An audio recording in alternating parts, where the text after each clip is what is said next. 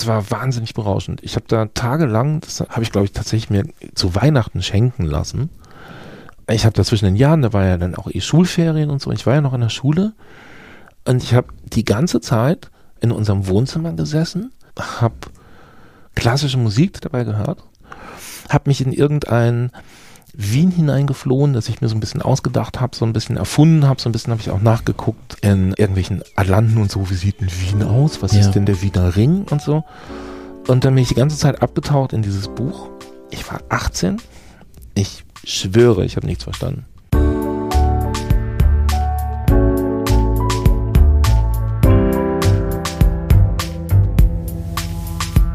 Das Lesen der anderen. Prominente Menschen sprechen über Bücher, die sie geprägt haben. Mit Christian Möller. Hallo, guten Tag, herzlich willkommen zu Das Lesen der anderen. Heute mit einem Gast, der lebt vom Büchermachen. Er hat auch selbst welche geschrieben, aber das meine ich in dem Fall nicht. Jörg Sundermeier ist Verleger. Und zwar von dem deutschen Verlag mit dem unbestreitbar besten Namen, nämlich vom Verbrecher Verlag. Im Verbrecherverlag erscheinen Bücher von Autorinnen und Autoren wie Dietmar Dart, Anke Stelling, Jim Avignon, Gisela Elsner, Manja Präkels und ganz vielen anderen noch. Ein Verlag für linke Literatur, sagt Jörg selber dazu. Und übers Bücherverlegen habe ich mit ihm übrigens auch gesprochen in einer Bonus-Episode, die bald erscheint von Das Lesen der anderen, exklusiv für Unterstützerinnen und Unterstützer bei Steady. Wir haben jetzt allerdings hier nicht übers Verlegen gesprochen, sondern über die fünf Bücher, die Jörg geprägt haben.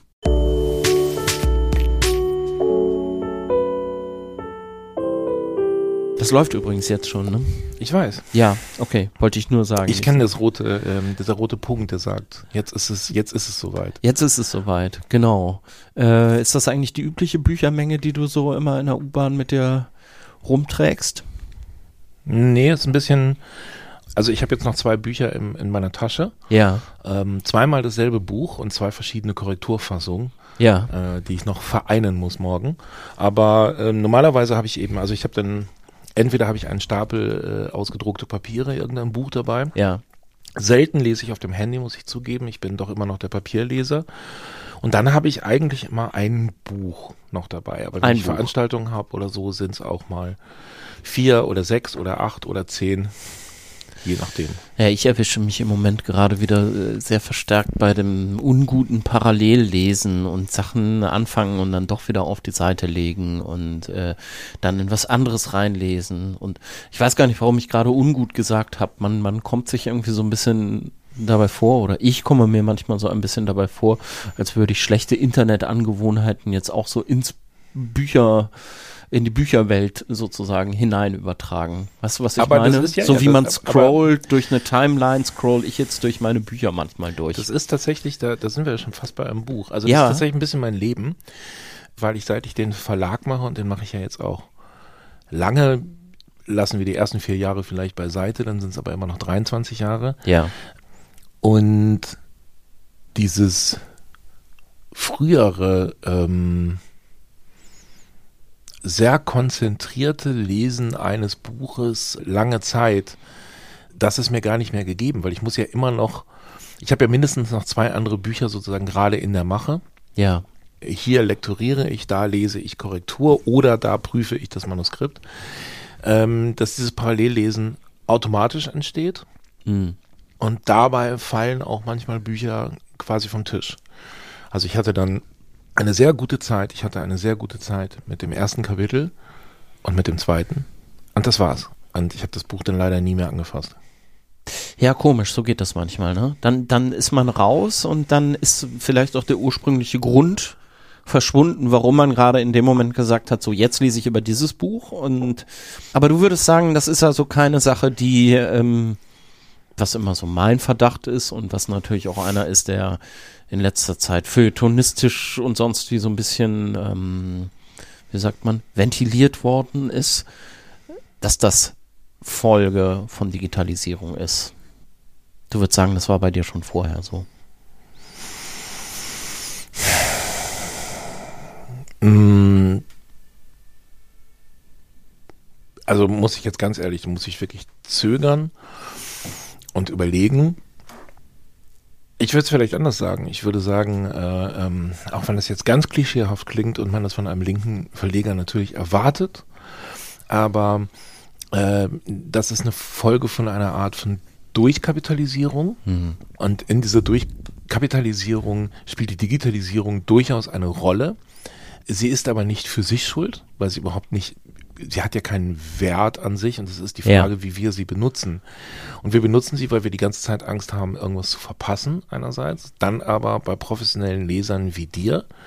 Ich bin mir nicht sicher, ob, nehmen wir Alfred Kerr, ob nicht Alfred Kerr auch immer drei Sachen angelesen hat und eine vierte dabei zu Ende bearbeitet ja. hat oder ob der wirklich konsequent Stück bei Stück gelesen hat und genauso weiß ich das auch nicht. Nehmen wir jetzt Samuel Fischer, ähm, wie es dann dort war. Den Verleger des Gründer des S. Fischer Verlages. Genau. Ja. Und ich bin mir da nicht so sicher, ähm, gerade eben bei professionellen Lesern, ob es da nicht immer schon so war, dass man mehrere Bücher hatte und auch ein mehr Bücher haben wollen ähm, da war und dass man teilweise auch diese so eine Mischung aus Sammelwut hatte und dann freut man sich über jedes neue Buch und man schaut einmal rein und sagt, das will ich garantiert morgen lesen.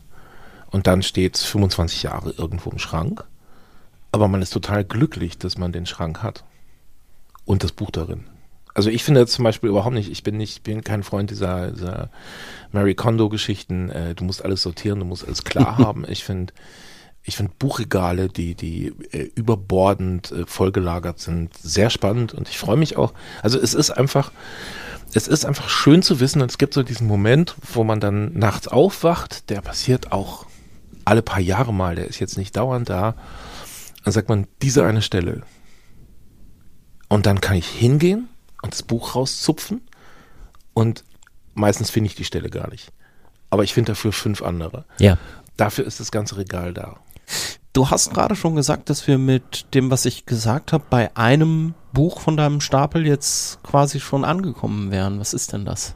Äh, das ist Juna Barnes. Ich habe hier mitgebracht, das ist eine Ausgabe ähm, Reklam Leipzig, die ist erschienen, ich muss jetzt selber gucken, ich glaube, die ist wahrscheinlich 89 erschienen. 90 ist sie erschienen, ähm, ähm, also im Übergang ähm, als äh, Reklam Leipzig noch ein eigenständiger Verlag, wahrscheinlich sogar noch in der DDR war. Gucken wir mal, ob es auch tatsächlich noch für die DDR lizenziert ist.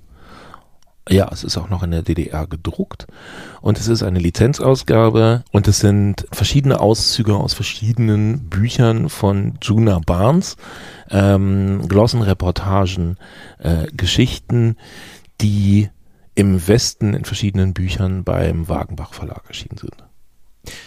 Juna Barnes, das ist eine, ich glaube, Südstaaten-Autorin, kann man schon sagen, so von der Welt, die sie vielfach beschreibt, ne, aus den USA auf jeden Fall.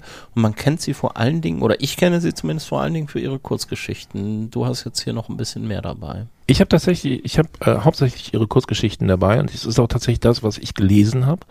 Der Untertitel bei dieser Was sehen Sie, Madame äh, Lizenzausgabe und ich habe einfach gedacht, ich nehme auch wirklich das Buch, das es war. Das habe ich gekauft 1990 in Weimar, äh, äh, einer Buchhandlung in der Innenstadt. Ich weiß nicht, welche das war. Der Untertitel ist Geschichten, Reportagen, Porträts.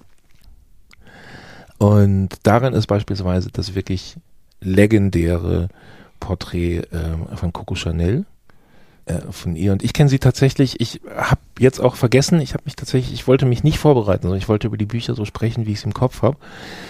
Für mich ist sie eigentlich äh, äh, eine Amerikanerin in Paris. Und das ist ja auch äh, ähm, gerade mit vielen dieser Texte gewesen. Und ich habe tatsächlich, das ist dann das Problematische, ich habe Ryder gelesen, da war ich 20. Ich kann mich nicht genau daran erinnern, ich weiß nur, ich war völlig überwältigt von diesem Buch. Im Sinne von, ich kam damit nicht klar. Ich habe es einfach nicht, ich habe nichts verstanden. Ähm, ich war noch nicht reif genug dafür. Und ähm, arrogant und dumm wie ich bin, habe ich mir dann vorgenommen, Nightwood äh, auf Englisch zu lesen. Es hat zwei Anläufe gegeben seit 1990. Die sind beide gescheitert. Mein Englisch ist dafür nicht hinreichend. Ähm, der letzte liegt zehn Jahre zurück. Ich freue mich immer noch drauf. Ich freue mich immer über Juna Barnes und Juna Barnes war für mich wirklich so als 20-jähriger Schnösel einfach eine Figur, die mir auf eine ganz andere Weise, als das irgendwelche mm, Susie Sue von, von Susie and Banshees beispielsweise war natürlich auch für mich wichtig. So die großen Punk-Ladies. Aber für mich war total interessant, diese Frau in den 30er, 40er Jahren, dann ihr ganzes Leben, dann zu erfahren, dass die ja noch bis in die 80er gelebt hat, äh, sehr unter, unter sehr, sehr ärmlichen Verhältnissen. Da gibt es eigentlich einen relativ schönen Text äh, äh, von Siegfried Unseld, der sie mal besucht hat und wo er beschreibt, dass sie von einer halben Campbells-Dose am Tag lebt. Äh, und gleichzeitig sitzt sie in einem Zimmer voller signierter Erstausgaben von Joyce, Cummings, äh, ähm, Valerie und so weiter und so fort. Also das, was ja auch ihr Umfeld in Paris war und, und auch später in den USA teilweise. Und die war für mich irgendwie, keine Ahnung, die war für mich total prägend und ich habe es ja nie geschafft, die anderen Sachen zu lesen habe das aber immer noch vor. Die stehen auch tatsächlich. Das zum Beispiel, die stehen im Regal und warten auf mich. Und ich freue mich schon auf einen Urlaub oder auf ein Wochenende, wo ich sage, jetzt ist Jonah Barnes Tag. Du hast eben schon gesagt, du hast das Buch ähm, gekauft in Weimar Mhm. in den 90er Jahren. Wie kam es denn äh, dazu, dass du das da ausgerechnet aus dem Stapel gezogen hast oder aus dem Regal gezogen hast? Das, wird- das äh, kann ich ziemlich schnell sagen. Vier Mark. Äh, ähm, steht ähm, hinten drauf. Genau, also ich, ich bin, äh, ich weiß gar nicht, ob es da schon, ähm, doch, da gab es die Währungsunion, also ich bin 1990 in Weimar gewesen, da gab es einige fantastische, deswegen habe ich auch noch ein zweites, äh, selbe Zeit gekauft, äh, ähm, ähm, Henri Michaud, äh, eine Sammlung 10 Mark. Und äh, man konnte von Michaud damals relativ wenig noch auf dem Buchmarkt finden. Es gab ja natürlich einen Antiquariatsmarkt, aber ähm, das kann ich mir Jüngeren gar nicht erzählen, wie lange man hinter einigen Büchern hergejagt ist, um die wiederzufinden, weil es sie im Internet nicht gab, weil es das Internet noch nicht gab. Also man musste einfach immer gucken und hoffen, dass irgendein Antiquariat dieses Buch hat und dann war es immer ein Glück, nach Berlin zu fahren. Ich habe in Bielefeld studiert und Bielefeld war eben dann doch mehr eine Arbeiterstadt und mehr proletarisch. Das hat man in den Antiquariaten auch deutlich gemerkt. Böll war kein Problem. Was die 30er Jahre anging, war auch Ernst Jünger kein Problem, aber viele andere Sachen ähm, konnte man einfach nicht finden. Und dann bin ich in Weimar und ich hatte vielleicht von dieser mal einen Text gelesen, von jenem mal ein Buch. Und dann bin ich in Weimar und sehe diese Bücher äh, äh, für mich als Wessi für ein Apfel und ein Ei. Also Ja. äh, der Student war sehr glücklich und äh, ist auch mit den Büchern sehr glücklich geworden. Und der Student hat in Weimar natürlich auch jetzt bewusst nichts von Goethe, Schiller und äh, allen anderen Weimaranern mitnehmen wollen, sondern Juna Barnes und Henri Michaud. Äh, das war, glaube ich, tatsächlich so, dass äh, ich hatte ja schon ein bisschen Goethe da und äh, ähm, Goethe ist ja auch immer Reklam. Es gab damals bei DTV recht viele, recht günstige Klassikerausgaben. Ähm, natürlich auch in den Antiquariaten. Und dann, das darf man nicht vergessen, ich habe da schon Altenpflege gemacht und ich habe immer den ähm, Müll, also ich habe mobile Altenpflege gemacht auch und ich habe den Müll der Leute weggebracht und äh, in Papiercontainern liegen ganz oft Klassiker oder damals zumindest. Ich habe da eine ganze Lessing-Ausgabe von irgendwie 1890 oder so, die einfach nur schön ist. Die ist jetzt nicht mal eine besonders tolle Ausgabe oder wichtig oder teuer.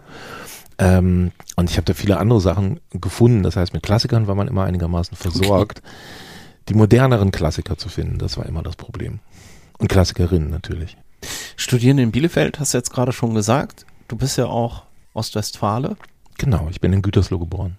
Wie war das so mit dir und dem Lesen in Gütersloh? Ähm, Gütersloh ist ja mh, für drei Dinge bekannt. Äh, es ist dafür bekannt, dass die Briten es nicht aussprechen können, obwohl sie da viele Kasernen hatten. Und ich glaube, ein bisschen Briten sind sogar noch da. Gütersloh, Gütersloh, haben sie immer gesagt. Oder bei BFBS haben sie immer gesagt, Gütersloh. Und dieses Low stimmt auch einfach. Ähm, dann Miele und dann Bertelsmann. Und beide haben ja auch immer noch ihre Konzernzentralen da. Wahnsinnig viele Druckereien hat Bertelsmann dort. Bertelsmann hatte damals, ähm, ich weiß gar nicht, wie das heute ist, für äh, B-Ware, die sie gemacht haben, zum Beispiel für den Bertelsmann Club, den es ja heute nicht mehr gibt, und wenn es da irgendwie leichte Schäden im Leinen oder so gab, dann wurde das aussortiert, das konnten aber äh, Mitarbeiterinnen und Mitarbeiter und die Angehörigen dann verbilligt kaufen. Das heißt, man hatte eine relativ hohe Buchschwemme tatsächlich in Gütersloh oder ich habe dann nebenan in Ferl gewohnt und bin dort aufgewachsen. Das heißt, ich konnte mich da nicht beschweren. Es war auch tatsächlich so, dass meine Eltern sich immer darum gekümmert haben, äh, dass ich Kinderbücher habe. Und jetzt auch, das ist alles überhaupt nicht geplant. Das ist ja ganz lustig, dass das so läuft. Ich Ja. gucke jetzt mal gerade nach. Ich habe echt meine Kinderausgabe mitgebracht, die ich immer noch habe. Von der Bär auf dem Försterball. Und ich bin mir ziemlich sicher, das ist eine Bertelsmann-Ausgabe vom Club, weil es gibt nämlich auch hier überhaupt nicht. Ja. Lizenzausgabe für den Bertelsmann Club. Ja, ich habe die Clubausgabe von der Bär aus dem Försterball mit. Auch das ist dann eine Gütersloher Oberin, das weiß ich noch genau. Ähm, meine Mutter ist äh, Schneiderin und hat es eben äh, zu Hause gemacht. Also hat zu Hause ihre kleine, ihre kleine Nähstube, ihr kleines Nähatelier. Da gab es immer eine Frau, die irgendwas bei Bertelsmann im Sekretariat gemacht hat, die selbst keine Kinder hatte und die ganz verliebt war in uns. Das heißt, mein Bruder hat immer von den Jugendbüchern, mein Bruder ist sieben Jahre älter und ich habe immer Kinderbücher von ihr mitgebracht bekommen. Massiv. Es war aber auch tatsächlich so, dass meine Eltern an vielen Sachen gespart haben und auch sparen mussten, aber Buchwünsche wurden immer relativ zeitnah erfüllt. Okay, der Bär auf dem Försterball von Peter Hacks, glaube ich. Ne? Mhm. Und die äh, Illustrationen, man sieht sie jetzt auch schon, Genau, die sind von Walter Schmögner. sind sehr legendär, glaube ich. Ne? Genau, es gibt inzwischen eine neu illustrierte Fassung, die ich aber einfach nicht so schön finde. Ja. Das ist natürlich so ein bisschen das, was man als Kind hatte, will man immer wieder haben. Ich weiß nicht, wie oft dieses Buch ich auch gekauft und verschenkt habe. Ich weiß nicht, wie oft ich es selber gelesen habe. Und ähm, äh, es ist ja wirklich nur eine ganz kurze Kindergeschichte. Der Bär ist gut gelaunt, äh, will eigentlich auf einen Kostümball gehen, äh, zieht sich deshalb eine Försterweste an und landet, ich weiß gar nicht mehr, aus Versehen auf einem tatsächlichen Förstertreff. Äh, Förster-Jäger-Treff. Und äh, diese Förster und Jäger schauen ihn an. Der Bär geht auf zwei Beinen, ist riesig und dann sagen sie, wer so stark und mächtig ist, das muss ein Oberförster sein. äh, alle sind schon ziemlich betrunken. Der Bär betrinkt sich dann auch mit ihnen. Dann beschließen sie, den Bären zu jagen und laufen durch den Wald. Das ist wirklich, das sind wahnsinnig schöne Bilder. Für mich war das natürlich total toll. Äh, genau, hier ist, hier ist eine wunderschöne Szene, vielleicht vorher noch. Äh, wie der Bär einem anderen Förster auf die Schulter haut, dass ihm die Brille wegfliegt. und äh, da ist schon klar, das muss der Oberförster sein. Ja. Dann torkeln sie alle durch den Wald. Das fand ich natürlich total toll, weil Förster waren ja auch immer so Autoritätspersonen. Ja. Dann torkeln sie alle durch den Wald, sind alle total betrunken, suchen den Bären, den sie nicht finden. Daraufhin gehen sie zurück und dann das, was ich als Kind am allermeisten geliebt habe, ist, dass der Bär sagt, der Bär steckt nicht im Walde und der Bär steckt nicht in seinem Loch. Es bleibt nur eins, er steckt unter uns und hat sich als Förster verkleidet.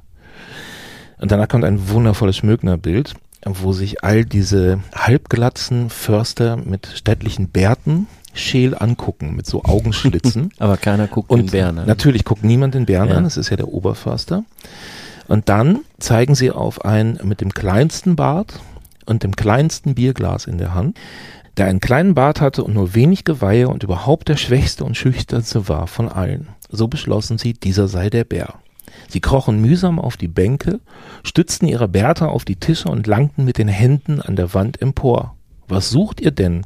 rief der junge Förster, also der schüchterne Kleine. Unsere Flinten, sagen sie, sie hängen leider an den Haken. Wozu die Flinten? rief der junge Förster. Wir wollen dich doch schießen, antworteten sie, du bist doch der Bär. Und das ist großartig. Ich habe da als Kind, es war so eine Freude, Autoritätspersonen beim ganz offensichtlichen Scheitern zu sehen. Äh, ganz fantastisch. Und das ist wirklich, das liebe ich bis heute und das verschenke ich auch immer noch an Kinder und es funktioniert auch immer noch. Ich habe mir das vor ähm, kurzer Zeit tatsächlich mal besorgt für gar nicht so wenig Geld. Hier ganz in der Nähe, wo wir gerade sitzen, in der Prenzlauer Allee, ist so ein ähm, Antiquariat, was es glaube ich schon seit Ostzeiten fast äh, gibt. Und da kaufe ich immer, wenn ich irgendwas mit DDR-Bezug oder so äh, haben möchte, denke ich halt, nee, das möchte ich dann irgendwie in so einer Originalausgabe schon haben. So, wenn ich jetzt mal Christa Wolf vor einer Zeit äh, mich reingestürzt habe. Und da habe ich mir dann tatsächlich auch mal den Bären auf dem Försterball besorgt. Ich glaube, der Anlass war für mich tatsächlich so ein bisschen das, was du gerade erwähnt hast, dieses, ähm, diese neuen Illustrationen, die, glaube ich, im Inselverlag jetzt erschienen sind, in der Inselbibliothek.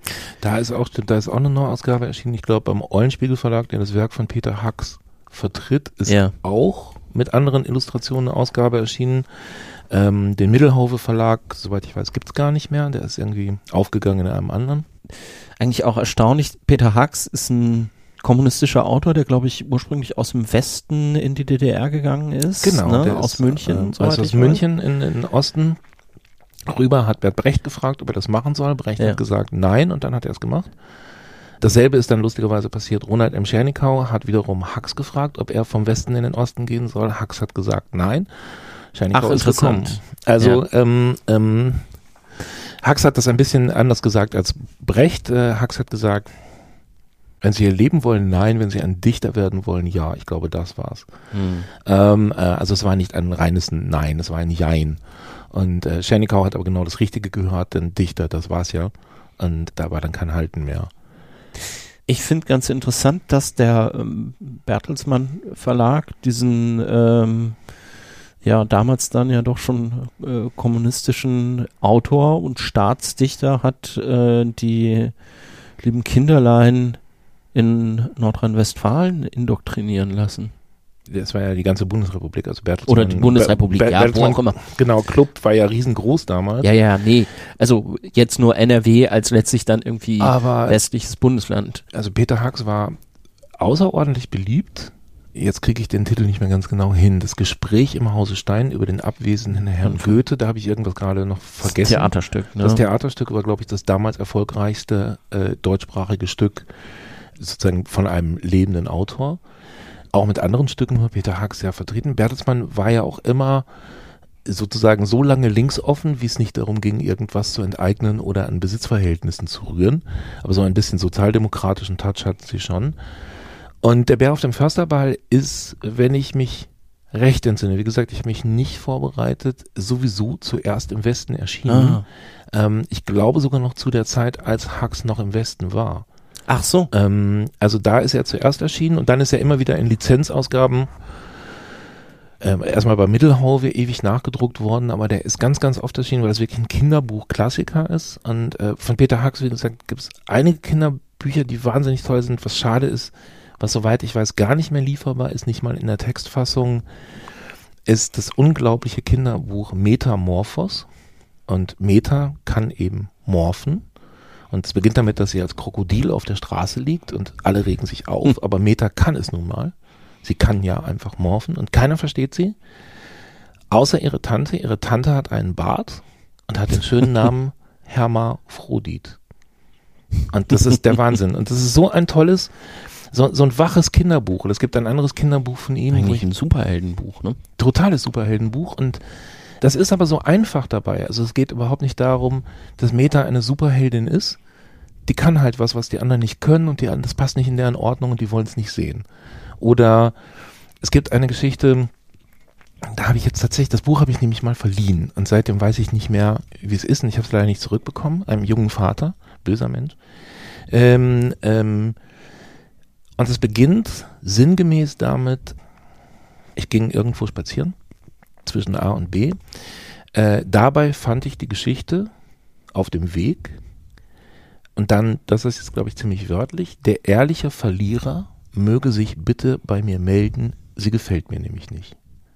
Mhm. Und dann beginnt die Geschichte. Ja. Und das überhaupt über das Gemachtsein von Geschichten, das Nicht-Mögen können von Geschichten, und der Autor behauptet, er habe es nicht selbst geschrieben, etc., dass das mhm. alles in so einem Kinderbuch aber so en passant einfach stattfindet, ja. ist, glaube ich, für Kinder total der Wahnsinn. Ich glaube, das, das, das habe ich eben als Erwachsener, das, das habe ich als Erwachsener gelesen, aber ich kann mir vorstellen, dass mich das auch als Fünf-, Sechsjährigen total begeistert hätte. Der ehrliche Verlierer ist schon so großartig. Ja. Äh, normalerweise gibt's eben nur den ehrlichen Finder und so, alles klar. Und das ist, das ist so. Also Peter Hacks ist wahnsinnig interessant, ist auch ein wahnsinnig interessanter Erwachsenenautor. Äh, aber tatsächlich auch ein harter Kommunist, der so in seinen, seinen letzten Lebensjahren dann irgendwie noch so, so eine merkwürdige äh, Freundschaft mit dem Stalinismus geschlossen hat. Das war eine, ich sag mal, übertriebene Gegenreaktion. Da ist auch nicht mehr alles so geistreich, was in der Zeit, da sind auch noch tolle Sachen entstanden, es sind aber auch Sachen entstanden, die sind so ein bisschen plump. Aber in seiner besten Zeit war er ja, er war ja jemand, der die DDR verteidigt hat, ohne sie zu lieben. Äh, es gibt ein Gedicht von ihm, das heißt Alte Charité. Und da beschreibt er, wie er aus der Charité über die Mauer in den Westen guckt und äh, die Goldelse sieht auf der Siegessäule. Und äh, auch da weiß ich es nicht mehr ganz wörtlich, aber es ist irgendwie sowas wie von Osten blicke ich und nach Westen. Aus jenem Lande, das ich hasse, in jenes, das ich hasse, noch viel mehr. Äh, das ist aber natürlich noch zu DDR-Zeiten entstanden. Hm. Äh, dieses Unzufriedensein mit Deutschland, äh, mit den deutschen Verhältnissen, mit dem seines, nach seinen Maßgaben, falschen Kommunismus, das hat ziemlich viel Tolles hervorgebracht und ziemlich viel großartige und durchdachte Sachen. Moritz Tasso, super Stück. Aber auch ein paar Sachen, also zum Beispiel seine Schrift ähm, zur Romantik, eine Kritik der Romantik. Vieles daran ist sehr, sehr klug. Er möchte aber unbedingt, dort möchte er, dort, dort hat er so einen komischen Versuch, so ein bisschen jugendlicher zu klingen. Er will da, glaube ich, nochmal ein jüngeres Publikum erreichen. Da ist er, glaube ich, so um die 70 gewesen. Das war eben das ist zuerst im Konkret Literaturverlag erschienen, also muss das schon, muss das schon nach 1990 gewesen sein. Und da will er irgendwie darauf hinaus, dass die äh, äh Briten, äh, die Romantiker waren eigentlich Agenten der Briten, zum Beispiel, was auch immer das genau und, und gegenaufklärerisch. Stimmt ja. Und dann muss er aber, er kann ja nicht die Romantikerinnen leugnen, Dorothea Schlegel oder Caroline Schlegel-Schelling. Ja. Und dann benutzt er das Wort Groupies, weil ihm was anderes nicht einfällt. Und ich weiß, dass es, ich weiß, dass er weiß, dass es nicht stimmt. Ich weiß, dass er weiß, obwohl ich jetzt nie, also ich habe ihn nie gesprochen. Ich weiß aber, dass er genau weiß, dass diese Frauen selber Literatur produziert haben, dass sie äh, weit mehr waren als irgendwelche Klakörinnen.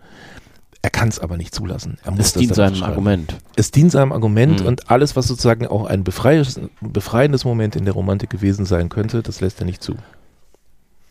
Jetzt haben wir, ähm, was ja immer schön ist, schon viel über Peter Hacks gesprochen und aber eben nicht sehr viel über Juna Barnes und auch nicht über Henri Michaud, habe ich das Gefühl. Da sind wir so ein bisschen ähm, drüber weggegangen. Also deswegen würde ich doch ganz gerne nochmal, du hast schon erwähnt, das Porträt von äh, Coco Chanel und äh, schon einige Romane, die du von Junior Barnes gelesen hast. Nicht gelesen. Oder, oder, oder versucht das zu genau, lesen genau, genau. und das hat dann nicht, nicht geklappt. Aber warum, was, was sehen Sie, Madame? Das ist ja auch so ein äh, toller Titel. Was steckt denn dahinter? Und was steckt in diesem Buch? Also was für mich das Interessante ist tatsächlich, die fragt sich, tatsächlich, ist jetzt ganz blöd, das, der Titel passt nämlich super, weil ähm, ähm, Juna Barnes fragt sich, was andere sich fragen, was andere sehen, was andere ähm, wollen. Deswegen kommt sie so nah an die Leute ran, weil sie die wirklich reden lässt. Ähm, die kommt relativ voraussetzungslos daran. Ähm, Coco Schnell sagt in dem Porträt, ah, das ist so schön zugespitzt und ich glaube, die Zuspitzung ist dann natürlich Juna Barnes. Äh, ähm, jetzt auch sinngemäß, ich finde das jetzt sicherlich nicht auf Anhieb. Ich bin stets vor Mitternacht zu Hause. Was soll man denn äh, nach Mitternacht noch auf Partys, die Leute reden nach Mitternacht nur noch Unsinn. Und das stimmt ja. Ich halte mich leider nicht dran, aber es stimmt. Ab 1 Uhr läuft endgültig nur noch Blödsinn bei den Leuten. Das schafft sie an vielen Stellen, dass sie das eben sehr, sehr gut zuspitzt. Und das ist eben über den, also bei Jonah Barnes ist das über den feministischen Aspekt hinaus das für mich Interessante, dieses sehr genau hinschauen können. Also damals hatte ich auch noch vor also mich hat sehr interessiert Journalismus. Da, da war sie dann tatsächlich auch so eine Lehrmeisterin für mich. Also nicht, dass ich jemals auch nur in die Nähe ihres Kommens, Könnens gekommen bin. Ähm, ähm, wie sie eben auf die Leute zugeht und gleichzeitig bei Geschichten dann wiederum, natürlich wollte ich auch immer schreiben, jeder Verleger will ja eigentlich geschrieben haben, wie sie die Geschichten startet, wie sie Geschichten entwirft. Das ist, ähm, das ist ungemein toll, das ist ungewöhnlich, das ist eine, das ist das Interessante. Ich glaube, das ist Vielleicht das, das Allerinteressanteste war er, sie hat so was amerikanisch Sprödes und sehr schnell auf den Punkt kommendes und steht aber deutlich in der europäischen Denktradition. Also die erzählt auf eine amerikanische Weise Geschichten europäisch. Und das macht sie, glaube ich, so besonders. Das macht sie eben auch, das, das lässt ihr dann auch, das erlaubt ihr, äh, anders mit der Sprache zu arbeiten. Das, das äh, erlaubt ihr, sich auch teilweise vielleicht von der Sprache treiben zu lassen. Und trotzdem kommt sie immer, das ist immer on point. Äh, das ist immer auch sehr gut pointiert. Einfach hinreißend. Deswegen, wie gesagt, also das ist jetzt nicht so ein aufgeschoben, aufgehoben. Ich freue mich schon tatsächlich. Also Junior Barnes ist äh, äh, etwas, auf das ich mich wahnsinnig freue. Ähm, genau weil wir jetzt, dann bleiben wir jetzt einfach bei den bei DDR-Büchern sozusagen. Ja. Hux, Jonah Barnes und Henri Michaud, die drei großen DDR-Bürger. Ähm, die, es ist tatsächlich auch jetzt, wo wir hier sind, ist mir erst klar geworden, ich habe zwei Bücher, die ich beide damals in diesem, an diesem einen Tag in Weimar äh, gekauft habe. Äh, Reklam Leipzig Ausgaben, beides, beides Sammelbände und beides Sammelbände, die viele äh Übersetzungen aus dem Westen zusammenfassen in Bücher. Hier ist es aber tatsächlich so, bei Gong bin ich äh, von Henri Michaud ist es äh, teilweise äh, sind es Sachen, die sie übernommen haben aus der Werkausgabe, die äh, im Westen mal angefangen wurde, die dann gestoppt wurde oder spätestens dadurch gestoppt wurde, dass äh, Paul Celan, einer der beiden Übersetzer, sich umgebracht hat. Ähm, und dann sind Neuübersetzungen da, beispielsweise von Durs Grünbein, mhm. darin, mhm. die es im Westen eben noch nicht gab. Das ist eigentlich sehr schön. Und jetzt suche ich natürlich, äh, ich bin wirklich total unvorbereitet. Das ist mir ein bisschen peinlich jetzt an, diesem, an dieser Stelle, weil ich wollte jetzt gern Gong bin ich vorlesen, weil es so ein unfassbares, da ist es. Es ist relativ früh, 1929. Die Übersetzung ist von Paul Celan tatsächlich. Aber Kurt Leonard, der andere Übersetzer damals der Werkausgabe, ist auch fantastisch. Gong bin ich. Im Gesang meines Zorns, da ist ein Ei. Und in dem Ei, da sind meine Mutter, mein Vater und meine Kinder. Und in diesem Ganzen, da sind Freude und Traurigkeit gemischt und Leben. Große Stürme, die ihr mir beigesprungen seid. Schöne Sonne, die du mir entgegengewirkt hast. Es ist Hass in mir, starker, langjähriger Hass. Und was die Schönheit angeht, so werden wir schon sehen. In der Tat, nur lamellenweise bin ich hart geworden, wenn man erst wüsste, wie weich ich geblieben bin im Grunde. Gong bin ich und Watte und Schneegesang. Ich sag's und weiß, was ich sage. Das ist einfach unfassbar. Da gehen mir jetzt noch die, da gehen mir jetzt noch ja. die Haare hoch. Das ist wirklich, ähm, ich sag's und weiß, was ich sage. Ich weiß, das hat mich damals, 20 war ich, das hat mich damals total fertig gemacht. Das ist natürlich auch so. Also ich hatte immer ein bisschen dieses. Wie meinst ähm, du fertig gemacht? Einfach erschüttert oder wirklich auch negativ fertig gemacht? Oder? Nee, nee, nee, erschüttert, ähm, ähm, ähm äh, ungemein beschäftigt. Weil man es nicht das, das sofort Wissen, versteht. Das, sozusagen, genau. Und, und, und diese Idee, dass Texte von sich selber ihr gemacht werden kennen, das hat mich irgendwie anscheinend schon seit, deswegen auch vielleicht auch Hacks oder so. Das hat mich seit meiner Kindheit schon beschäftigt. Ähm, ähm, und ich habe mal, das, ähm, ich habe äh, früher viel Fernsehen geguckt, wenn meine Eltern eingeschlafen waren, äh, weil ich war ein recht ruheloses Kind und konnte nicht einschlafen. Da habe ich immer gewartet, bis meine Eltern ins Bett gegangen sind und dann bin ich wieder aufgestanden und äh, habe mich nach unten geschlichen. Da war ich so zehn Jahre alt oder so und äh, habe Fernsehen geguckt und äh, in Ostwestfalen WDR, WDR Fernsehen und WDR Fernsehen liefen damals viele Filmklassiker, vor allen Dingen viele französische Filmklassiker und äh, äh, eben Nouvelle Vague-Filme etc. Äh, Wahnsinnserlebnisse mit Filmen, die ich teilweise bis heute, ich weiß nicht welche Regisseur und so, das habe ich mir damals ja alles gar nicht gemerkt. Und da hatte ich ein unglaubliches Erlebnis. Ähm, und zwar habe ich einen Film gesehen, in dem sich das Mädchen mit den Streichhölzern, das kennt man natürlich, das Mädchen mit den Streichhölzern anzündet. Das Vorherstand ist wahnsinnig blutig. Ich habe das alles überhaupt nicht verstanden, was da passiert. Ich habe den ganzen Witz des Films nicht verstanden dann äh, zündet sich dieses Mädchen an in so einem, ja, so in einer Waldszene. Ähm, ähm, ähm, und äh, zwei der Protagonisten sind eben gerade da, sind gescheitert, die Auto ist schon kaputt und sie gehen diesen Waldweg entlang, sie sehen das Mädchen, das sich anzündet und äh, wenn es überhaupt so ist, weil ich habe den Film danach einmal nur halb wieder gesehen, das erzähle ich aber gleich, dann sagt die Frau zu dem Mann, so habe ich das als Zehnjähriger eben erlebt oder so habe ich es in Erinnerung, tu doch was und der Mann sagt, wieso ist doch nur ein Film? Und da habe ich gedacht, wenn der Film weiß, dass er ein Film ist, mhm. dann weiß er auch, dass ich hier sitze und zugucke. äh, und das hat mich total erschrocken. Okay. Und das hat mich auch wirklich, das hat mich wirklich ein bisschen verfolgt. Ja. Yeah. Und Jahre später habe ich eben gedacht, super, ein französischer Filmklassiker, geh ins Licht, Lichtwerk in, in Bielefeld, ins Kino. Und ich kriege wirklich Beklemmung, als der Film anfängt. Ich krieg Beklemmung. Es war Weekend von Godard. Und äh, den habe ich so, den habe ich seitdem nie wieder gesehen. Ich habe auch wirklich in, in dem, ich musste im Kino, ich musste raus, mir ging's schlecht. Und ich habe am Anfang nicht begriffen, worum es mir schlecht ging. Dann bin ich nochmal reingegangen, da kam die Szene. Da war ich aber schon so verwirrt, dass ich wieder raus musste. Damit kann ich nichts anfangen. Ich will den jetzt mal irgendwann sehen. Es ist ja gar nichts Schlimmes. Ich weiß ja jetzt, welcher Film es ist. Es war nur plötzlich dieser Film, keine Ahnung, 15 Jahre später, steht er vor mir und dieser Film hat mich eben immer beschäftigt durch dieses, ähm, wenn der Film weiß, dass er ein Film ist, was ja eigentlich klar ist, was aber der Zehnjährige natürlich nicht kapiert. Ja. Und seitdem hat mich immer interessiert, das Wissen um das Gemachtwerden von Kunstwerken Hm. oder das Gemachtsein von Kunstwerken. Und Gong bin ich und Watte und Schneegesang, ich sag's und weiß, was ich sage. Es ist einfach so, so, also das ist ein unglaubliches Statement, das ist auch eine unglaublich, das ist ein Ermächtigungsding und gleichzeitig ist eben dieses Gemachte darin so großartig. Und das ist bei Michaud ganz oft und gerade Kurt Leonard und, und Celan haben es auch wahnsinnig übersetzt, das muss man wirklich sagen. Traumhaft. gekauft in Weimar 1990. Ich komme deshalb nochmal drauf zurück, weil ähm, ich ganz interessant finde, du als Ostwestfale mit ähm, früh erwachsenen intellektuellen Neigungen zu der Zeit, bleibst dann aber zum Studieren trotzdem erstmal in Ostwestfalen, in Bielefeld und gehst nicht, weiß ich, nach Berlin an die äh, HU oder nach Hamburg Hm, nee, Oder da war gar nicht nach München. Große, weite Welt. Mal eine wirkliche Großstadt. Naja, schmähen Sie mir Bielefeld nicht. Äh, ähm, Hat schöne Ecken.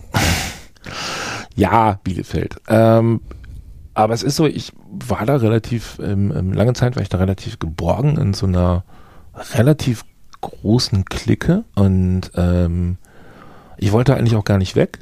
Und dann äh, habe ich da, damals gab es das Stadtbad Bielefeld noch, für das habe ich so frei, festfrei gearbeitet. Äh, Das Stadtblatt. das Stadtblatt, äh, äh, so ein Ich alternatives. geschrieben. Echt? Ja, so zwei, drei kleine Textchen. Mhm. Siehst du.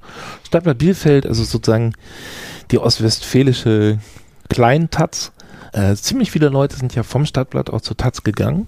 Und ähm, die Journalistenausbildung dort war gar nicht so schlecht. Und dann habe ich jedenfalls mit einem der älteren Redakteure dort gesessen, der, ich weiß gar nicht mehr, worum es da ging, ich musste da irgendwie einen Text bearbeiten oder so, saß in seinem Arbeitszimmer sozusagen am Katzentisch. Er hat mir irgendwie so ein bisschen verzweifelt erzählt, dass er sich gerade versucht hatte, wegzubewerben, irgendwo Gruner und Ja. Also ich weiß nur, dass er in Hamburg war.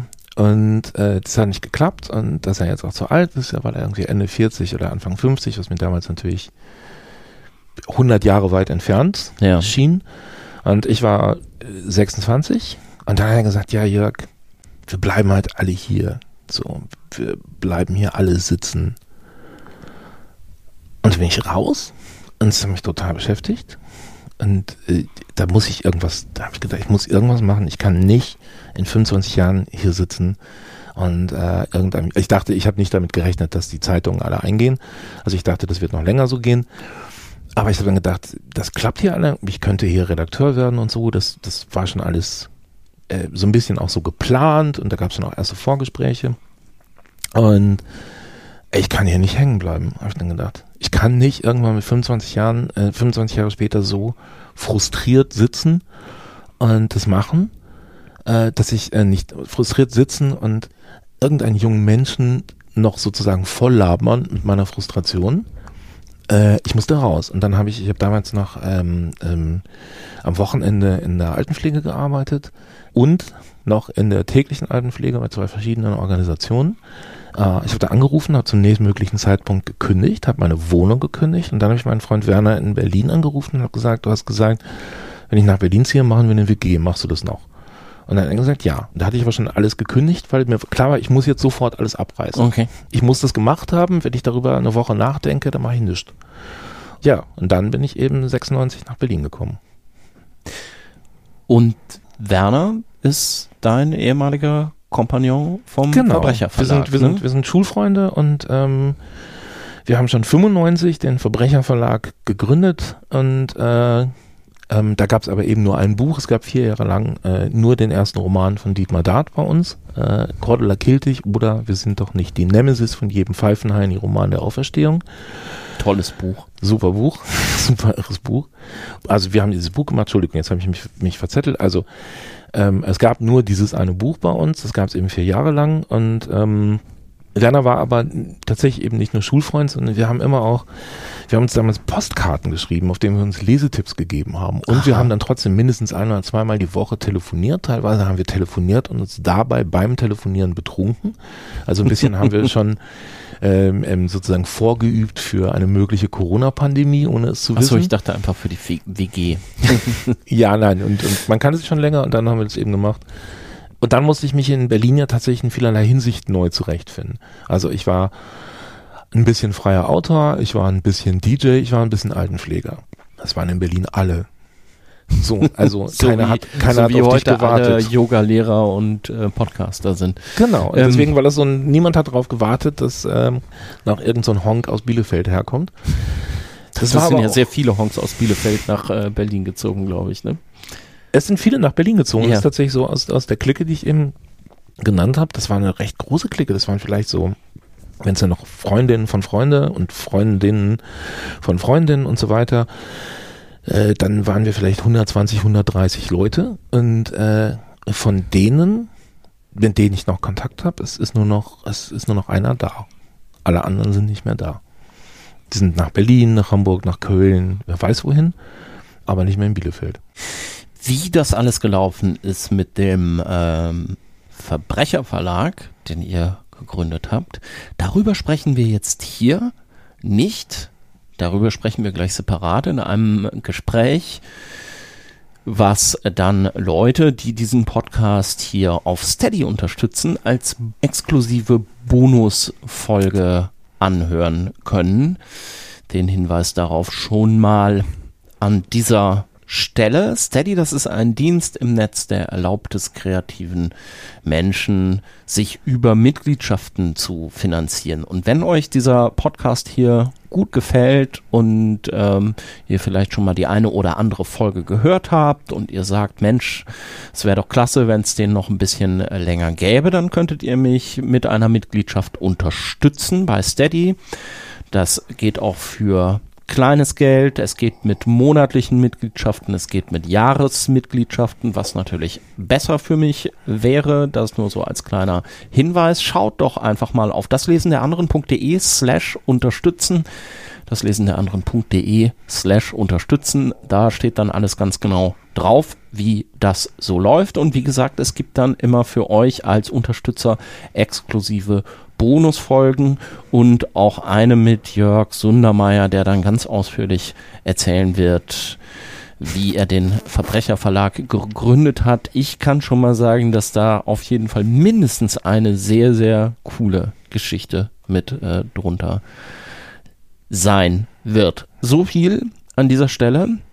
Lieber Jörg, wir haben hier noch ein paar Bücher vor uns, aber jetzt machen wir auch noch mal einen kleinen Cut. Es gibt nämlich in diesem Podcast immer den das Lesen der anderen Fragebogen, wo ich eine Reihe von Fragen stelle, die du hoffentlich ähm, sehr spontan und ähm, schnell beantworten wirst. Ready? Ready. Dein Haus brennt. Drei Gegenstände darfst du mitnehmen. Einer davon ist ein Buch und ich möchte das alles wissen. Also die beiden Gegenstände und das Buch. Ähm, jetzt stelle ich mir natürlich vor, das Haus brennt. Äh, wie bin ich in den, ähm, ähm, wie komme ich noch in die Zimmer? In welchen Zimmern bin ich? Kann ich noch einmal in Ruhe alles sammeln und in Ruhe alles betrachten oder nicht? Nein. Gehen wir einfach davon aus, ich kann in Ruhe alles betrachten. So. Ähm, ähm, also ein Gegenstand wäre auf jeden Fall ähm, ein Hemd oder sonst was, irgendwas zum Anziehen. Man muss ja was dabei haben. Äh, das habe ich gelernt. Immer schön was zum Anziehen noch dabei haben. Also noch was Zusätzliches meinst ja. du? Dann das andere wäre irgendwas, äh, was mir Christine, meine Frau, geschenkt hat oder was ihr selbst irgend, irgendwas bedeutet. Das ist, glaube ich, gar nicht so wichtig, was das ist. Äh, es kann gut eine Tasse sein oder sowas. Ähm, wichtig ist nur, dass es von ihr ist. Und das Buch, ähm, ganz klar Manona Eigenschaften. Außerdem habe ich viel zu lesen dann dabei. Das ist ja ein doppelter Trick. Das ist auch das gute Buch für die Insel. Man kann lange auf der Insel mit dem Mann ohne Eigenschaften sitzen und Oh. braucht kein zweites. Robert Musil, kommen wir gleich noch drauf. Wenn du eine Romanfigur wärst, welche würdest du gerne sein? Oi.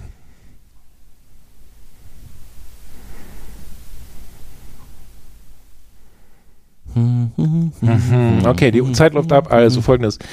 Ähm, ich wäre gerne eine Romanfigur in einem Roman von Givi Markvelashvili. Es kann ein relativ beliebiger Roman sein. Und ich wäre eine, wie Givi Markvelashvili es genannt hat, eine sogenannte äh, Neben- oder Hintergrundperson. Ähm, das heißt, wenn da steht, irgendwie der Protagonist läuft über den Markt, dann stellt man sich ja auch Kaufleute auf dem Markt vor und äh, ähm, so weiter. Ich war Ja. einer dieser Kaufleute an einem Marktstand, der überhaupt nicht in irgendeiner Weise in dem Roman erwähnt wird, der aber sozusagen mit zum Setting gehört. Und deswegen könnte ich mich in dem Buch außerordentlich frei bewegen, weil mein Schicksal nicht vorgeschrieben ist. Ivi Markvelashvili, einer der Autoren des Verbrecherverlags. Und wenn man einmal geübt hat, ihn richtig auszusprechen, dann möchte man es gerne möglichst oft tun, weil warum hat man sich sonst die Mühe gemacht? Genau. Und es ist ja ganz interessant, es ist einer dieser ähm, Autoren, die auch diese Eigenschaft erfüllen, von der du jetzt schon ein paar Mal mit so großer Faszination gesprochen hast, nämlich das Gemachtwerden von Texten in die Texte mit hineintun oder sogar eigentlich zu, äh, zum eigentlichen Thema machen. Ne? Genau, also da geht es tatsächlich so sehr verkürzt um den Aufstand der Figuren gegen ihren Autor. Wenn du mit einem Schriftsteller, einer Schriftstellerin vergangener Jahrhunderte sprechen könntest, mit wem und worüber?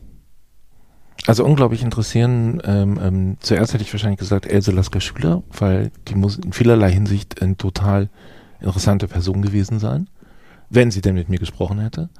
Ähm, seit zwei Jahren, ohne dass ich jetzt besonders viel schon von ihr gelesen habe, Sibylla Schwarz, ähm, äh, eine Barockdichterin, die äh, vor kurzem, glaube ich, ihren 300. Geburtstag oder Todestag hätte feiern können. Ich hatte nie vorher von ihr gehört, das war jetzt wegen diesem Jubiläums, das ist auch nur ein einziges Mal zuvor oder zweimal sind ihre Werke irgendwie erschienen in relativ kleinen Auslagen, völlig vergessen, völlig aus dem Kanon gestrichen. Wahnsinnig interessant, ist glaube ich mit 17 schon gestorben, äh, aus Greifswald. Das war für mich eine totale Entdeckung. Also diese Gedichte, die ich jetzt gelesen habe, ich habe mir ein Band besorgt, es gibt einen bei Sezession, es gibt einen beim äh, Reinecke Voss Verlag. Und äh, das ist Wahnsinn. Das ist Wahnsinn auch, was die vor 400 Jahren als 17-Jährige schon für Themen hatte. Also ich glaube, die würde ich gern sprechen. Die Frage ist dann, kann ich überhaupt mit ihr sprechen? 300 Jahre alt, 400 Jahre altes äh, äh, Mecklenburger Platt. Da weiß ich nicht, ob ich da mit meinem bisschen ostwestfälischen Platt noch rankomme. ähm, ich weiß aber auch nicht, also sie hat ja auf Hochdeutsch geschrieben, ähm, ähm, wie sie es sprechen konnte oder so. Auch das wäre natürlich interessant. Vielleicht kann man gar nicht miteinander sprechen. Hast du einen bevorzugten Leseort? Badewanne. Echt? Ja. Wird doch alles nass, wenn man dann aus Versehen ist da. Das ist das Risiko, deswegen muss man aufpassen. Aber ich finde, Badewanne ist etwas, wo man hochkonzentriert lesen kann. Also man kann in vielen Ecken lesen. Ich lese auch total gerne im Zug. Ich habe sowieso eigentlich gerne, dass um mich herum noch was passiert. Ich kann mich am besten konzentrieren, wenn gleichzeitig noch Musik läuft. Radio ist, ist ablenkend, es müssen nicht unbedingt deutschsprachige Texte sein, aber wenn also noch was Zweites passiert, kann ich mich besser konzentrieren, als wenn es so, so richtig so studio leise ist. Das geht kaum. Hast du schon mal an einem besonders unbequemen Ort ein Buch zu Ende gelesen, weil du in dem Moment einfach musstest und es nicht weglegen konntest? Das wird jetzt überraschen. Bett. Ähm, äh, ich habe in meinem Bett ähm, ähm, vor ein paar Jahren, als ich noch keine Lesebrille hatte und das Buch extrem weit von mir weghalten musste, damit ich es lesen konnte. Und ich musste aber zu Ende lesen, ich konnte nicht aufhören. Und das war dann ziemlich, also ich habe mich so, ich habe im Bett gelegen, ich habe ähm, meinen Kopf auf den, äh, mein, mein Kinn auf das Kissen gestützt und habe ganz weit weg, also die Arme wirklich äh, äh, fast vollständig ausgestreckt, das Buch gehalten und äh, dann gelesen und ich wollte es unbedingt lesen. Das war der erste Krimi von Kerstin Ehmer. Jetzt komme ich gerade nicht auf den Titel. Ähm, die hat so eine Krimireihe, äh, da ist jetzt äh, äh, zuletzt ist der blaue Affe erschienen. Und ich wollte diesen Krimi unbedingt zu Ende haben, obwohl der Plot irgendwie sich schon gelöst hatte, aber ich wollte jetzt, warum macht sie das? Und wir wissen relativ früh, wer es war. Und trotzdem ist es wahnsinnig spannend. Danach hat mir alles wehgetan. Es war einfach so, äh, ich habe so unbequem gelegen, dass mich wirklich, äh, äh, ich hatte hinten im Nacken total Schmerzen, äh, meine Arme haben geschmerzt und letztendlich haben auch meine Augen geschmerzt, weil ich ja die ganze Zeit sozusagen äh, äh an, an, am Rand meiner Sehfähigkeit gelesen habe. Ähm, ich bin dann auch zum Augenarzt gegangen. Wie ist dein Bücherregal sortiert? Teilweise bei Sachbüchern nach Themen, ähm, teilweise tatsächlich nach Verlagen, das ist bei Sachbüchern so. Ähm, bei der schönen Literatur ist es tatsächlich, äh, äh, natürlich die Autorinnen und Autoren stehen zusammen und im Zentrum stehen ähm, Musil und Brecht und drumherum habe ich das dann irgendwie so ein bisschen angeordnet, was näher, was weiter dahin steht, aber auch mit so mm. kleinen da habe ich mir dann auch so kleine Witze erlaubt. Also manchmal stelle ich Leute zusammen, von denen ich weiß, dass sie nicht gerne zusammenstehen würden. okay. Das hat auch keine große Logik mehr, weil inzwischen ist das alles viel zu viel. Das ist viel zu viel Bücher drin und die sind kreuz und quer gestopft und zweite Reihe. Ich muss mir demnächst eine neue Logik überlegen. Aber zuerst war das so, äh, ich habe halt lange Zeit andere Regale gehabt. Ich habe andere Regalsysteme ähm, gehabt. Ich hatte mal so ein, das habe ich übernommen von meinem Vormieter in einem Zimmer und das habe ich dann ewig noch mitgeschleppt, so ein Stahlregal, das man einmal rund ums Bett stellen konnte. Äh, also ich habe mir wie so, ein, wie so ein Käfig gebaut aus Büchern. Das hat schon Spaß gemacht und das hat irgendwie so ein bisschen mein Zimmer abgeschlossen. Ich hatte damals äh, oft eben nur ein Zimmer und äh, das habe ich dann gewissermaßen optisch in zwei geteilt. Ja. Ähm, das ging einigermaßen äh, dann hatte ich jetzt plötzlich einfach nur die klassischen Billigregale und zwar richtig viele, richtig riesig in meiner neuen Wohnung. Und da habe ich gedacht, da will ich so ein Zentrum haben, von dem aus alles explodiert. Und mitten im Zentrum ist, also Musil ist, ist das Zentrum und äh, Brecht ist dann nah, Hax ist dann nah, Ingeborg Bachmann ist nah, Gisela Elsner ist nah. So, und dann geht es sozusagen immer, was heißt nah? Die anderen sind ja auch nah und dann, dann explodiert es immer ein bisschen zur ja, Seite. Ja. So, und dann habe ich aber trotzdem wieder eine Unterteilung, dass ich irgendwie ähm, 20er, 10er und 20er Jahre, für die ich mich auch mal sehr interessiert habe, die habe ich dann einfach irgendwie zusammengestellt. Obwohl das jetzt nicht so, das sind meine Geschmackshierarchien nicht so, nicht so sichtbar, weil es da einige Bücher gibt, die ich aus Interesse weiterhin habe, die ich aber gar nicht so super finde und andere, die ich total super finde und die stehen direkt nebeneinander. Da kann man nichts mehr erklären. Eselsecken oder Lesezeichen? Eselsohren heißt das offiziell, aber ich habe mir in diesem Podcast irgendwie angewöhnt, Eselsecken zu sagen. Eselsecken finde ich auch schön. Eselsecken deswegen, weil Leute sagen, wie man mit Büchern umgeht, geht man auch mit Menschen um und das stimmt leider nicht. Oder das stimmt Gott sei Dank nicht. Äh, und Bücher sind letztendlich Gebrauchsgegenstände und die kann ich mir auch in der Tasche schmeißen und kaputt gehen lassen. Und ich mag es dann trotzdem nicht, wenn sie kaputt gehen, weil ich eigentlich ein Buchspießer bin. Ich habe mir die Eselsecken etwas angewöhnt. Ich benutze lieber Lesezeichen. E-Book oder gebundenes Buch? Gebunden. Du sitzt auf dem Sofa oder liegst in der Badewanne mit dem Buch, auf das du dich schon den ganzen Tag gefreut hast. Womit kann ich dich da noch weglocken? Äh, ist eigentlich ganz einfach. Du kommst an meine Badewanne, nimmst mir das Buch weg und legst es aufs Sofa. Da muss ich ja hinterhergehen. ähm, wenn das Wasser kalt wird, das funktioniert auch. Irgendwann will ich auch raus aus der Badewanne. Irgendwann wird man ja so ein bisschen, löst man sich ja so ein bisschen auf. Also das, so kriegt man schon, man kriegt mich mit dem Buch weg und wenn man mir das Buch lässt, mach's mir unbequem, mach mir, ähm, mach das Fenster auf, irgendwas. Also so, lass es, lass es zu kühl werden, lass es zu warm werden, sowas. Hier sind noch zwei Bücher auf deinem Stapel, ein dünnes und ein dickes. Mit welchem fangen wir an? Also Elfriede Jelinek liegt oben. Ja. Und das ist das äh, dünne Buch. Genau. Und Musil liegt unten drunter. Bei Jelinek habe ich mich total schwer getan, was ich nehme. Und dann habe ich gedacht, nehme ich vielleicht das, was mich komplett reingeholt hat. Und da muss ich auch so, also jetzt die ganzen, das ist das Lustige, das sind alles Bücher, die bis heute nachwirken und die ich auch immer wieder greife. Ähm, und das sind jetzt eben ein paar, wir haben jetzt gerade Paul Valerie aussortiert, wir hätten auch noch Ingeborg Bachmann, habe ich, hab ich eben auch die ganze Zeit in der Hand gehabt, ob ich das mitbringe. Jetzt sind es halt die geworden. Hier ist es äh, die Liebhaberin von Elfriede Jelinek und das habe ich, glaube ich, in der Schule mit Werner gelesen, also mit dem ich den Verlag gegründet habe, Werner Labisch. Das war was ganz Neues. Und ich habe die Liebhaberin aber damals genommen, weil ich wollte eigentlich Michael haben mit dem wunderschönen Untertitel Ein Jugendbuch für die Infantilgesellschaft. Das gab es aber gerade nicht in der Buchhandlung. Ich wollte jetzt sofort Jelinek haben und dann habe ich eben die Liebhaberin genommen. Das ist ein ganz, ganz, äh, also natürlich, das ist diese Wahnsinnssprache von Elfriede Jelinek. Das Bauprinzip ist relativ einfach. Zwei Frauen träumen von einem besseren Leben, aber sie träumen ein, ja, so klassisch, der schöne Mann, das schöne Haus, das schöne Kind, die schöne Familie, die schöne Nachbarschaft und so weiter, also den Kitschtraum. Die eine kriegt's nicht und die andere kriegt's und beide sind unglücklich. Die eine versucht sich schön zu lügen, ähm, die andere versucht sich auch schön zu lügen. Ähm, ähm, beide machen sich komplett abhängig von ihren Männern, deswegen auch die Liebhaberinnen, also die definieren sich einfach darüber. Es ist einfach eine unfassbare Sprache. Es ist komplett noch in Kleinschreibung. Hier ist sie noch ähm, ähm, sehr aufgeräumt. Also inzwischen macht sie auch viel Karlauer, ähm, schreibt so, ach mal, Elfriede, musst du das schreiben und so weiter und so fort, was ich auch sehr schätze. Ich mag die neuen Sachen auch sehr von ihr. Ja, ich habe jetzt gerade Seite 47 aufgeschlagen und da steht da, ist doch wunderbar, da ist doch alles schon drin. Ein Kindchen muss her. So, das ist eben das, was sich diese Frauen da antun. Und sie macht das relativ gnadenlos. Ich hätte auch, aber ich wollte keine Bücher aus dem eigenen Verlag mitbringen und wir haben ja eben lange Zeit Gisela Elzner gemacht. Gisela Elzner hätte ich natürlich auch mitbringen können, wollen, müssen. Ich mag dabei auch dieses so ein bisschen gnadenlose. Manchmal bin ich schon irritiert, wie sehr Elzner wirklich alles vernichten muss.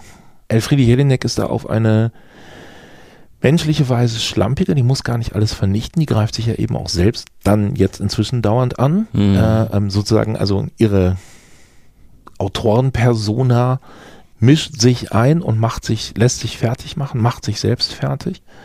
Jelinek verdanke ich auch einfach wahnsinnig viel.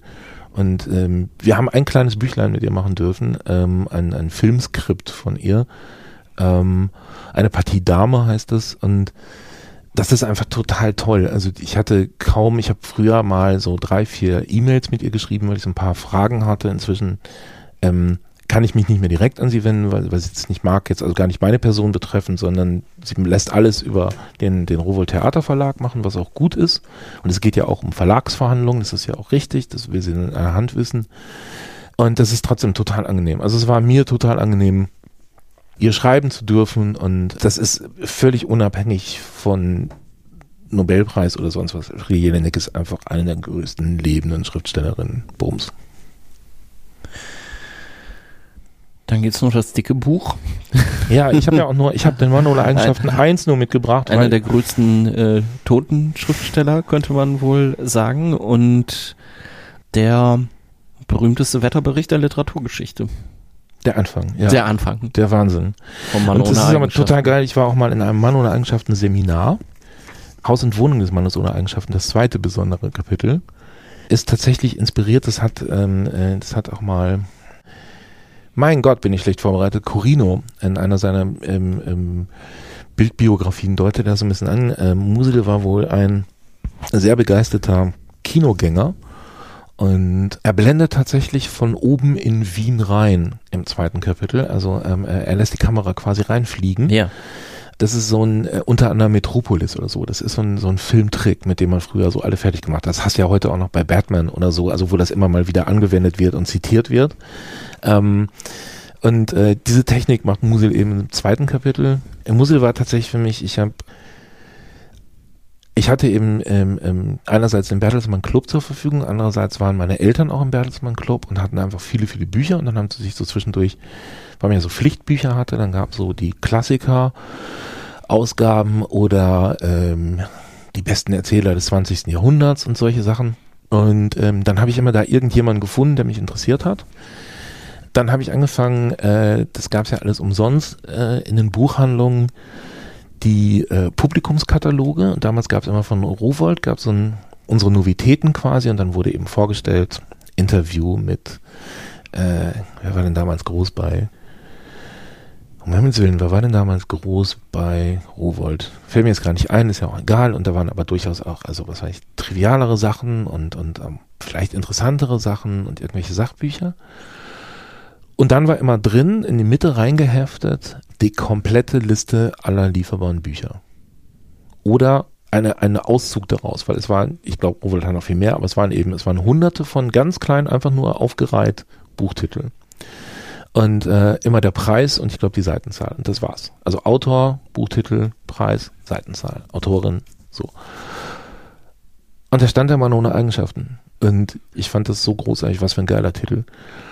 Dann habe ich meinen äh, Schulfreund Lambert, dessen Vater äh, ähm, Gymnasialdirektor und eben Deutschlehrer. Äh, und der hatte immer viel.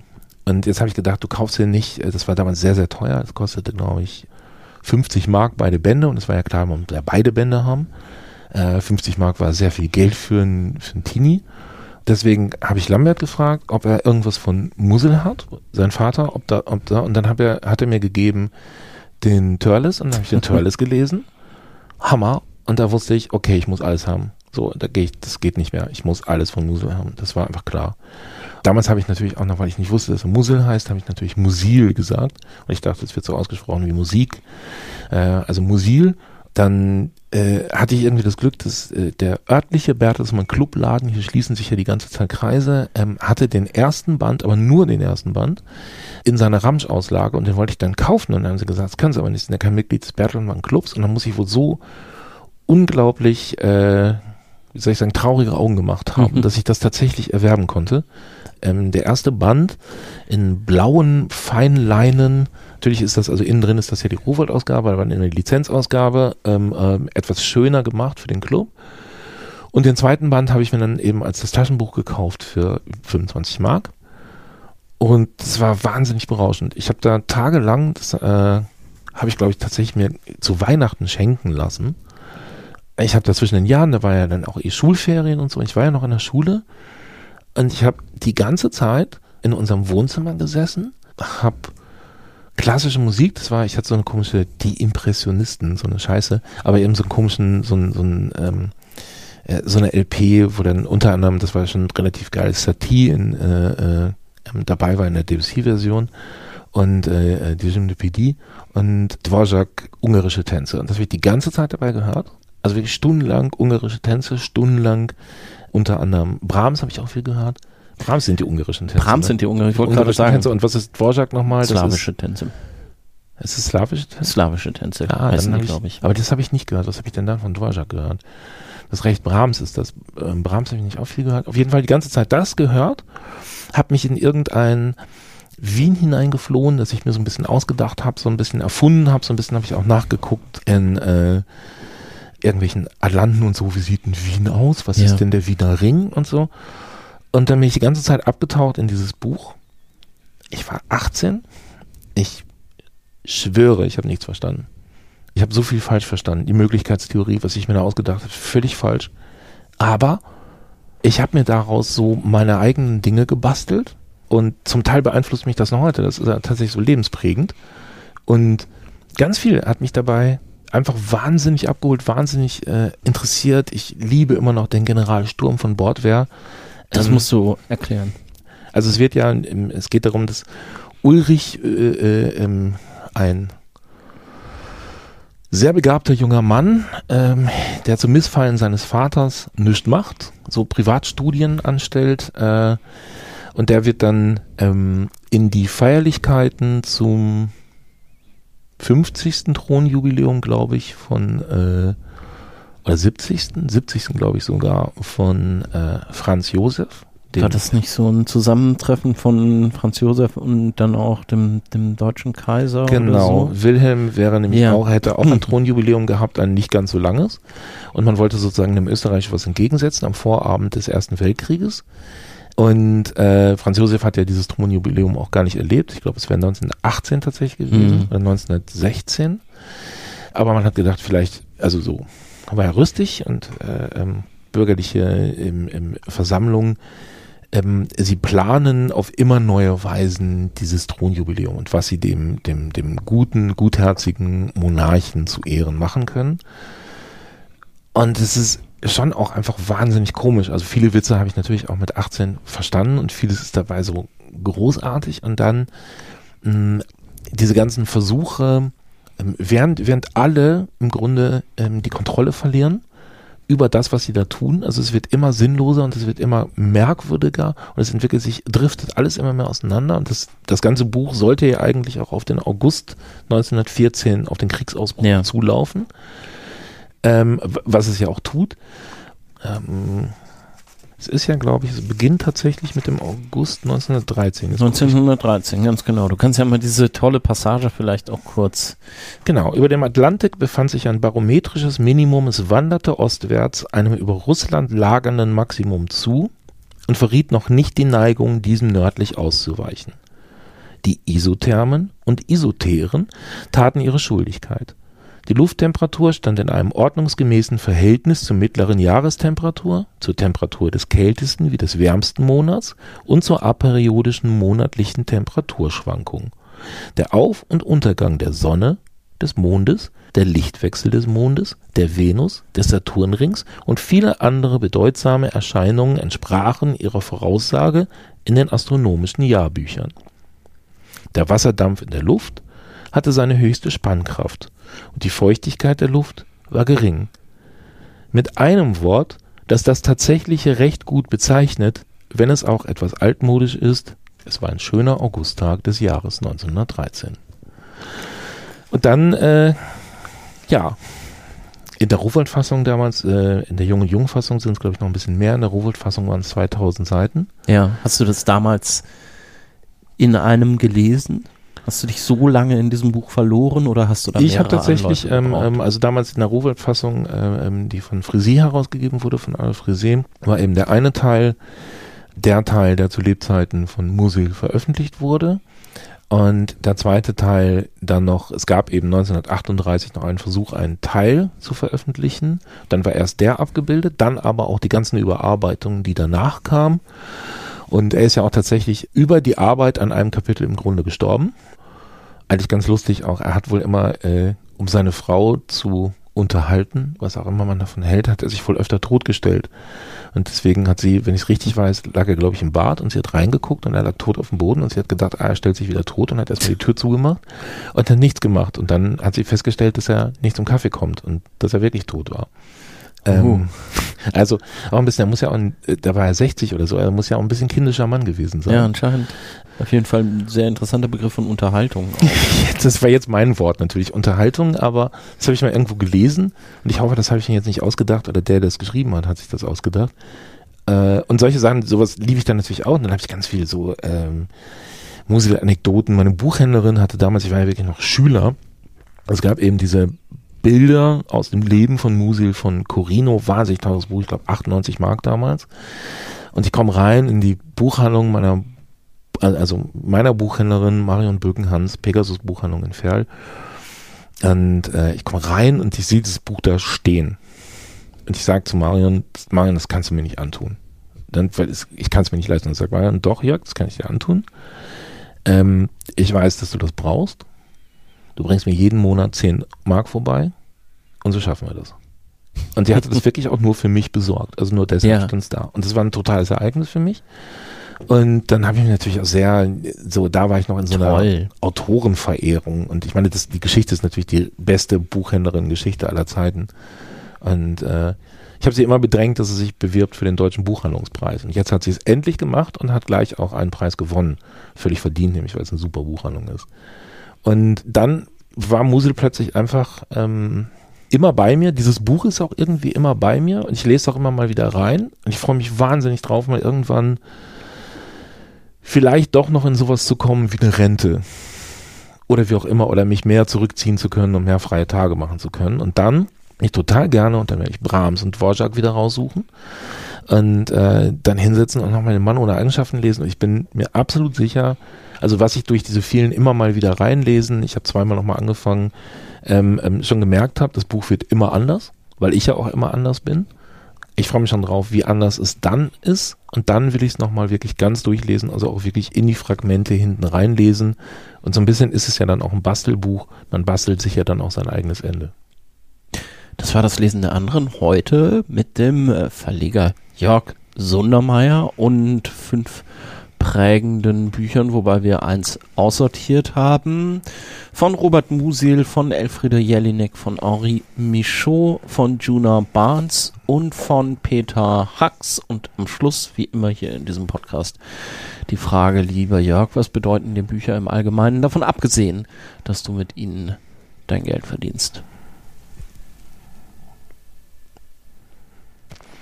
Vielleicht ist es so, weil ich jetzt auch die ganze Zeit so über Bücher gesprochen habe, die ich dann vor 30 Jahren ja gelesen habe. Das sind auch, das sind auch Erinnerungscontainer. Und tatsächlich nicht nur Erinnerungscontainer für die vielleicht auch Erinnerungen der Autorinnen und Autoren, die da reingeflossen sind, sondern das sind ja auch für mich. Deswegen musste ich jetzt auch, das war so ein bisschen, das ist ja schon so ein bisschen fetischartig. Ich musste ja genau die Bücher mitnehmen, die sind also nur beim Musel habe ich eine Ausnahme gemacht, weil ich jetzt auch, weil ich die junge, junge Ausgabe auch so schön finde. Ach, im Sinne von die Ausgaben. Genau, es, es muss eigentlich die exakte Ausgabe sein, ja. irgendwie, was, was dann gar nicht sein muss. Wenn ich eins verliere oder verleihe und ich krieg's nicht zurück, dann ärgert es mich nur, wenn ich es nicht mehr besorgen kann. Aber äh, ähm, wenn es möglich ist, exakt das zu haben, finde ich das super. Da hängt einfach was dran. Das hängt auch daran, wie sie sich anfassen, ähm, was drin steht und vielleicht auf welcher Seite ich sogar ein Eselsohr gemacht habe. Oder meine Bachmann-Ausgabe hat einen riesen Kaffeefleck, weil ich mal einmal so gelacht habe, dass ich meine Espressotasse, äh, ähm, also den Inhalt meiner Espressotasse komplett über die gesamte Bachmann-Ausgabe, die war ja so schön weiß, drüber gepustet habe. Und deswegen ist die bei mir sehr braun gesprenkelt. Sowas, das sind, das sind Bücher.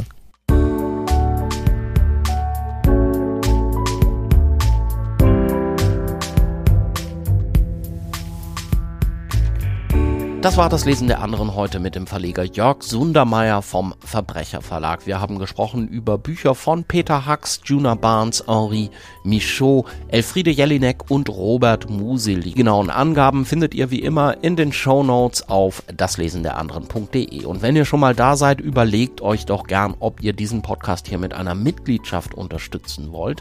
Alle Infos dazu findet ihr unter daslesenderanderen.de slash unterstützen. Es gibt für Supporter übrigens immer mal wieder Bonusfolgen, zum Beispiel bald eine kleine Serie mit Menschen, die in der Buchbranche arbeiten. VerlegerInnen, ÜbersetzerInnen und so weiter. Die geben da im Interview Einblick in ihren Job und da ist Jörg natürlich auch mit dabei. Mit ihm geht's auch los. Ich würde mich freuen, wenn ihr dabei seid. Vielen Dank dafür und natürlich fürs Zuhören. Ich bin Christian Möller, sage vielen Dank. Bis zum nächsten Mal. Macht's gut. Tschüss.